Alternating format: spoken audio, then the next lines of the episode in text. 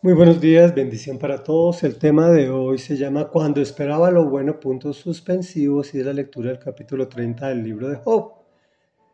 Y dice así, y ahora resulta que de mí se burlan jovencitos a cuyos padres no habría puesto ni con mis perros ovejeros. ¿De qué me habría servido la fuerza de sus manos si no tenían ya fuerza para nada? Retorciéndose de hambre y de necesidad, rondaban en la noche por tiendas desoladas, por páramos deshabitados en las breñas recogían hierbas amargas y comían raíces de retama.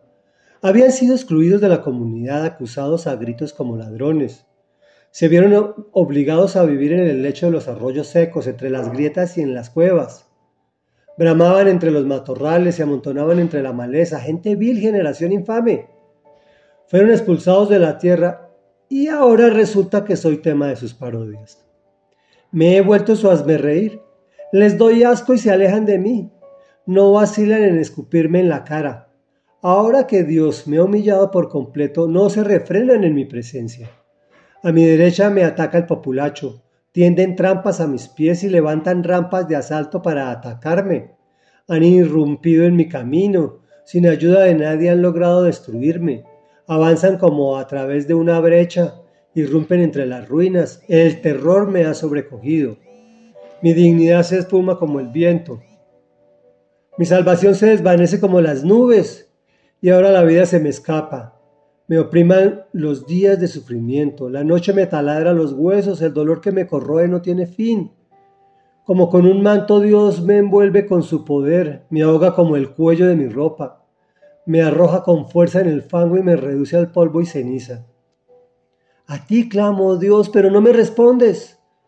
Me hago presente, pero tú apenas me miras. Implacable te vuelves contra mí. Con el poder de tu brazo me atacas, me arrebatas, me lanzas al viento, me arrojas al ojo de la tormenta. Sé muy bien que me harás bajar al sepulcro, a la morada final de todos los vivientes. Pero nadie golpea al que está derrotado, al que en su angustia reclama auxilio. ¿Acaso no he llorado por los que sufren? ¿No me he conmovido por los pobres? Cuando esperaba lo bueno vino lo malo. Cuando buscaba la luz vinieron las sombras. No cesa la agitación que me invade. Me enfrento a días de sufrimiento. Ando apesadumbrado, pero no a causa del sol. Me presento en la asamblea y pido ayuda. He llegado a ser hermano de los chacales, compañero de las lechuzas. La piel se me ha requemado y se me cae. El cuerpo me arde por la fiebre. El tono de mi arpa es de lamento, el sol de mi flauta es de tristeza. Comentario. No sé, no sé si has vivido una prueba dura, obviamente no como la de Job, pero sí hay pruebas y hay pruebas difíciles. Pasar de estar en un lugar de dignidad económica y social donde eres respetado y admirado y asumir una caída estruendosa al punto que los subalternos o subordinados tuyos, llámense proveedores, clientes, amigos, empleados, etcétera, hijos, que antes te honraban ahora resulta que eres tema de sus parodias, al punto que sientes como tu dignidad se esfuma. No es nada agradable. Yo lo sé, pues lo he vivido. Reflexión.